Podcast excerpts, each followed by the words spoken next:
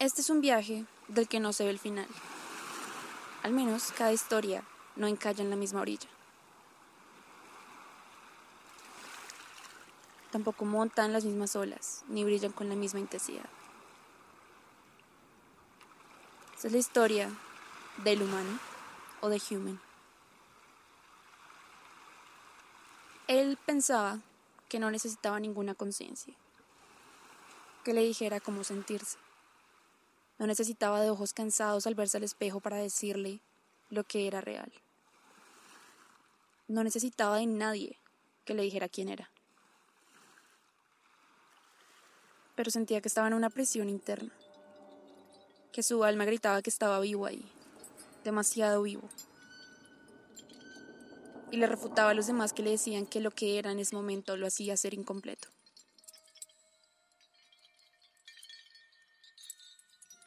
Se sentía cancelado y obsoleto. Pero al final él sabía lo que estaba buscando. Algún lugar no muy lejos de aquí. Algún lugar seguro. Algún lugar donde él sabía que jamás iba a volver a vivir encadenado.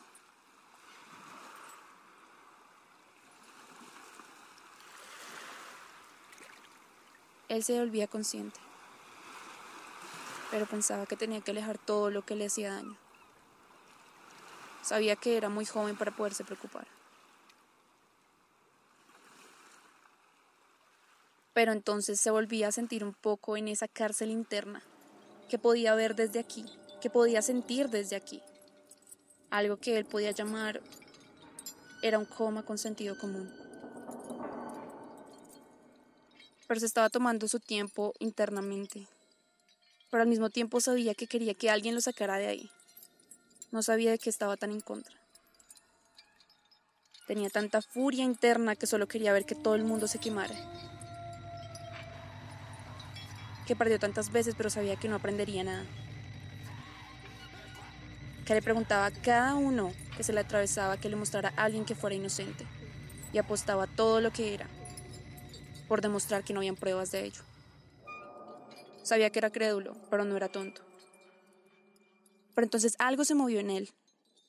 Recordaba todas esas veces antes cuando era solo otra cara entre los demás, guardando secretos para poderse salvar a sí mismo. Era muy fácil para él mezclarse en el fondo sin que nadie se diera cuenta. Pero ahí, en lo mundano de lo aparentemente normal, casi casi que podía saborear eso que era tan desconocido. Entonces su Dios se desató. Se desató en un mundo que se estaba cayendo a pedazos. Casi que era un llamado de una bestia interna que no lo iba a dejar rendirse, ahora ni nunca. Sabía que era todo y nada de esa confrontación que estaba pasando. Que esa misma confrontación merecía toda su atención.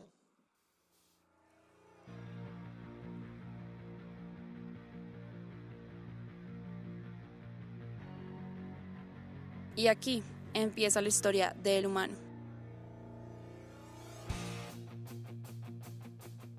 Pero antes de continuar un poco con qué es lo que está pasando con él y por qué estamos hablando de él en este podcast en específico, les voy a dar un poco de contexto sobre Stone Sour, la banda que le da vida a esta gran historia a través de la música y también lo que es el arte a través del cómic. Y es que esta historia se cuenta de una manera increíble porque con una combinación perfecta entre el metal y la melodía, Stone Sour apareció a surgir de la nada y apoderarse de las ondas del género. Formada en el 92, Stone Sour crecería hasta llegar a lo más alto de la música metal con artistas como Korn, claramente Slipknot y Lamb of God, entre otros. En sus inicios y con únicamente tres álbumes de larga duración publicados lograron ser headliners en muchos eventos, lo cual predijo el éxito que la banda tendría en los próximos años. Estos lanzamientos de doble álbum, como lo podemos ver con House of Golden Bones, simplemente los terminan de llevar a la cima en el género. Además de eso, sacaron lo que puede ser un alterno a lo que hizo Coheed and Cambria y lanzaron una novela gráfica para acompañar estos discos.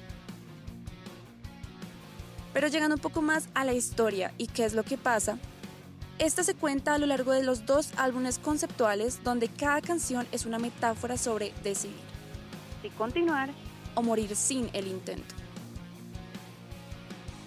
Y lo más curioso es que esa historia es escrita e inspirada por las mismas experiencias personales de Corey Taylor, vocalista de Stone Sour y también de Slipknot, quien en su momento también fue The Human en la vida real. Incluso en el cómic, el cual fue inspirado en los álbumes en la música, el protagonista es retratado físicamente a distintas épocas de la vida de Corey Taylor. La primera parte de esta historia, o mejor dicho, el primer álbum, hace énfasis en el camino de angustia y tropiezos que atraviesa el humano, o The Human, una eterna negación a lograr ver un mejor futuro, donde no hay comodidad, pero tampoco hay cambio. No hay una luz al final del túnel, únicamente silencio que le come por dentro. En canciones como Tired, que traduce cansado, se habla de una recriminación constante de las viejas costumbres, tanto propias como sociales, y muestra que la guerra interna, que muchas veces cada uno de nosotros podemos vivir, es costosa, agotadora y amenaza con destruir la determinación del humano de ser mejor en la vida y su propio proceso. Pero es que como en toda lucha interna se trata de conectarnos solo a nivel interno, sino buscar luces alrededor, llega la canción Taciturn, que traduce taciturno, de hecho la cual están escuchando de fondo en este momento. Una canción generalmente sobre la confianza.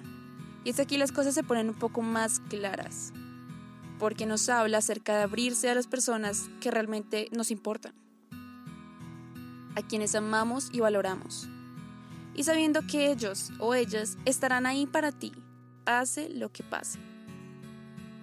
También habla sobre dejar ir a las cosas que te agobian en la vida. Y abro comillas, dame una señal, muéstrame la línea. Tal vez esta noche te lo diré todo. Cierro comillas. Pero es que así el humano permanezca cansado, adolorido y confundido, al final logra reconocer el gran poder que descansa en su interior y es aquí donde llega la canción que más me gusta de este álbum.